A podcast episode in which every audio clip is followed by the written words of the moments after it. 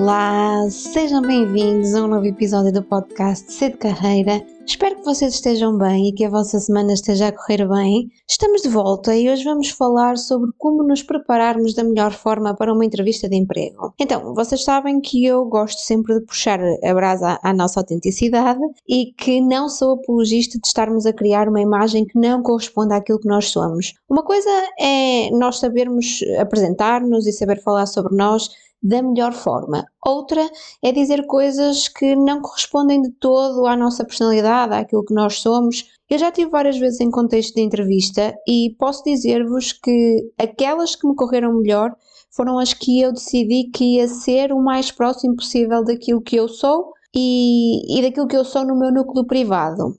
Há limites, obviamente, mas eu posso dar-vos o exemplo da última entrevista que, que, tive e na qual fui selecionada. Eh, e eu ia pelo caminho para, para fazer aquela entrevista e eu tinha na minha cabeça todo o discurso e ia a repetir na minha cabeça todo aquele discurso para todas as perguntas possíveis e imaginárias Sim, eu era a pessoa que estudava tudo aquilo que podia para as entrevistas e que ponderava todas as hipóteses, todos os, os possíveis caminhos de conversa, eh, quer fosse para um lado, quer fosse para o outro. Então eu ia no carro e eu ia com esse com esses pensamentos. E é nesse processo de repetir toda, toda a entrevista na minha mente, a criar mesmo um discurso tintim por tintim e do nada baixou em mim o bom senso e eu pensei: o que é que eu estou aqui a fazer? O que é que eu estou para aqui a fazer?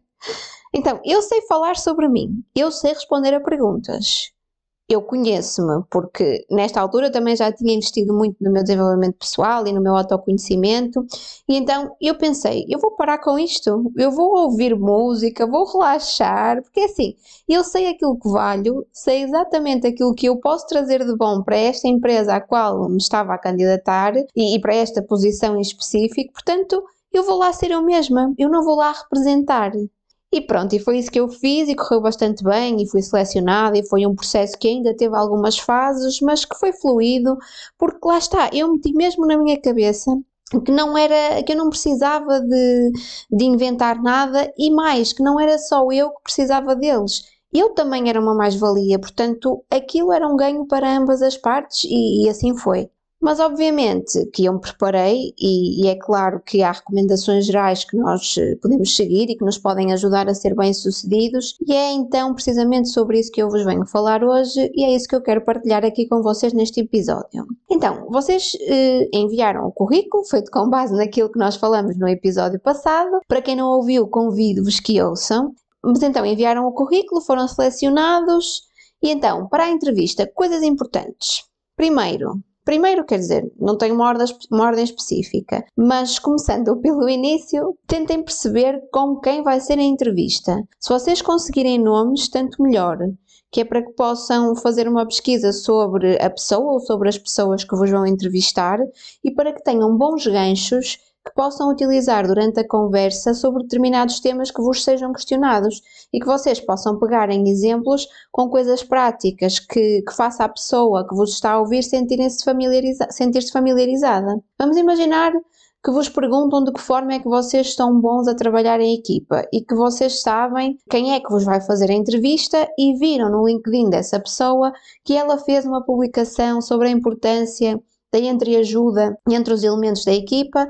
Então vocês podem dar um exemplo de uma situação de, de, conflito que surgiu numa equipa onde vocês já estiveram e que vocês, de forma tranquila, ajudaram a mediar e que no final tudo ficou apaziguado por causa dessa vossa intervenção. Convém, obviamente, que aquilo que vocês vão contar que seja real e que não inventem, não é? E convém que seja fluido no vosso discurso, porque se parecer muito forçado não vai correr bem. Portanto, caso consigam procurar pela pessoa no Google, no LinkedIn e se identifiquem com alguma atividade, com alguma publicação que essa pessoa tenha feito, façam por introduzi-las no discurso de forma subtil. Vamos imaginar que a pessoa até tem uma publicação de um artigo ou de uma tese de doutoramento, de mestrado, o que seja, sobre um tema que vocês se relacionam. Pegam nesse gancho e tentam introduzi-lo no vosso discurso de forma subtil. Mas mais uma vez, só se vocês se relacionarem, obviamente, com o tema. Se for uma coisa que vocês nem se identificam e da qual não se sentem à vontade a falar, mais vale não fazerem, eh, não, não fazerem este, este exercício. A sugestão não é que digam deliberadamente, olha, eu andei à procura, andei à sua procura e encontrei o seu perfil e sei que você gosta disto e daquilo e, eh, e portanto, olha, vou falar sobre este assunto. Isso vai ser só estranho. Depois, estudar sobre a empresa, procurar informação da história da empresa, quando digo estudar, obviamente não é um, precisa de ser uma coisa muito profunda, mas procurar informação da sua história, quais são os valores da empresa, qual é a missão e compreender a mensagem de posicionamento da mesma, bem como, e como já falamos no episódio passado, as palavras-chave mais utilizadas nas redes sociais ou no site, caso tenham um site ou caso tenham redes sociais e analisar se essas palavras-chave, se esses valores, se essa missão pode ser incluída no nosso discurso, mais uma vez de forma subtil, tal também como eu já vos tinha sugerido que fizessem para o vosso CV, isto no episódio anterior. E mais uma vez, aqui a ideia é que haja um alinhamento entre vocês e as pessoas que vos estão a entrevistar e que percebam que há aqui algo de familiar no vosso discurso. É também relevante certificarem-se de que sabem claramente quais são as funções a que vocês estão a candidatar. Ou seja, não basta saber que se estão a candidatar, por exemplo, a uma posição de representante de vendas na Zona Norte. Quando no descritivo do anúncio diz que é necessária disponibilidade de deslocação pelo país todo pontualmente. Ou seja, se vocês só leem o, o anúncio por alto e veem, ok, representante de vendas para a Zona Norte do país e não se apercebem deste pormenor de que pontualmente podem ter que se deslocar por todo o país, se na entrevista vos confrontam com esta questão e se parecem ser apanhados de surpresa, pode ser desconfortável. Daí a relevância de ver exatamente todos os pontinhos que estão descritos no anúncio, o que nos leva precisamente ao ponto seguinte, que é terem uma ponte de ligação preparada com cada função que vocês vão desempenhar ou com as principais funções, dependendo face àquelas que são as vossas competências e àquela que foi a vossa experiência até ao momento. As pessoas estão a conhecer-vos, não é? E, portanto, é normal que queiram exemplos práticos daquilo que vocês estão a dizer. E termos uma ponte sobre aquilo que foi a nossa experiência, sobre aquilo que são as nossas competências, face àquilo que está pedido no anúncio, que normalmente vem descrito cada competência que é necessária e cada, e cada função que vocês irão desempenhar. Pode não ser de uma forma exaustiva, mas terá sempre lá alguma informação. Portanto, se vocês conseguirem de antemão prepararem para os principais pontos que vêm descritos no anúncio, de que forma é que vocês são uma mais-valia para aquela função, será excelente. E isto leva-nos então ao ponto seguinte, que será treinar a entrevista, quer sozinho ou quer acompanhado. Treinar não quer dizer que façam como eu, como eu fiz, que vinha no carro ali quase com um guião. Não, até porque depois eu esqueci essa ideia, não é?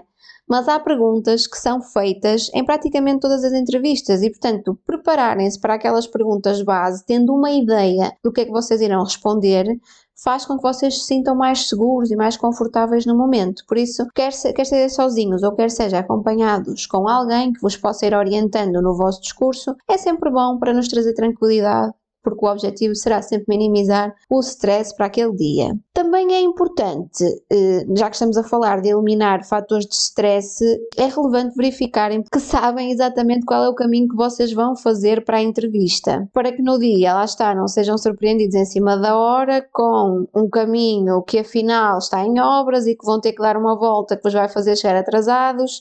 Mas não seja, vejam no Google Maps, procurem a localização, por norma, não quer dizer que seja sempre, mas por norma o Google Maps está atualizado no que diz respeito às zonas, zonas de, de obras. Mas se conseguirem e se acharem que é um caminho completamente desconhecido, se souberem que é um, um caminho uh, completamente desconhecido para vocês, conseguirem, tentem fazê-lo antes ou tentem pedir indicações a alguém da vossa confiança, algum amigo, o vosso namorado, namorada, familiares, que saibam como se vai para lá. Se forem transportes públicos, a mesma, a mesma lógica, perceber quais são os transportes, com que tempo de antecedência é que têm que, que os apanhar para conseguirem chegar lá um pouco antes da hora, tudo para minimizarmos os stresses que possam acontecer antes da entrevista, para que vocês possam depois estar tranquilos. Também é importante saber qual o, o currículo que vocês enviaram para aquele processo de recrutamento em específico. Como eu vos disse no episódio anterior, é relevante que todas as candidaturas sejam personalizadas, mas depois também é bom saber qual foi o currículo que vocês enviaram, certo? Portanto, se vocês personalizarem os currículos e se enviarem um currículo diferente para cada uh, candidatura,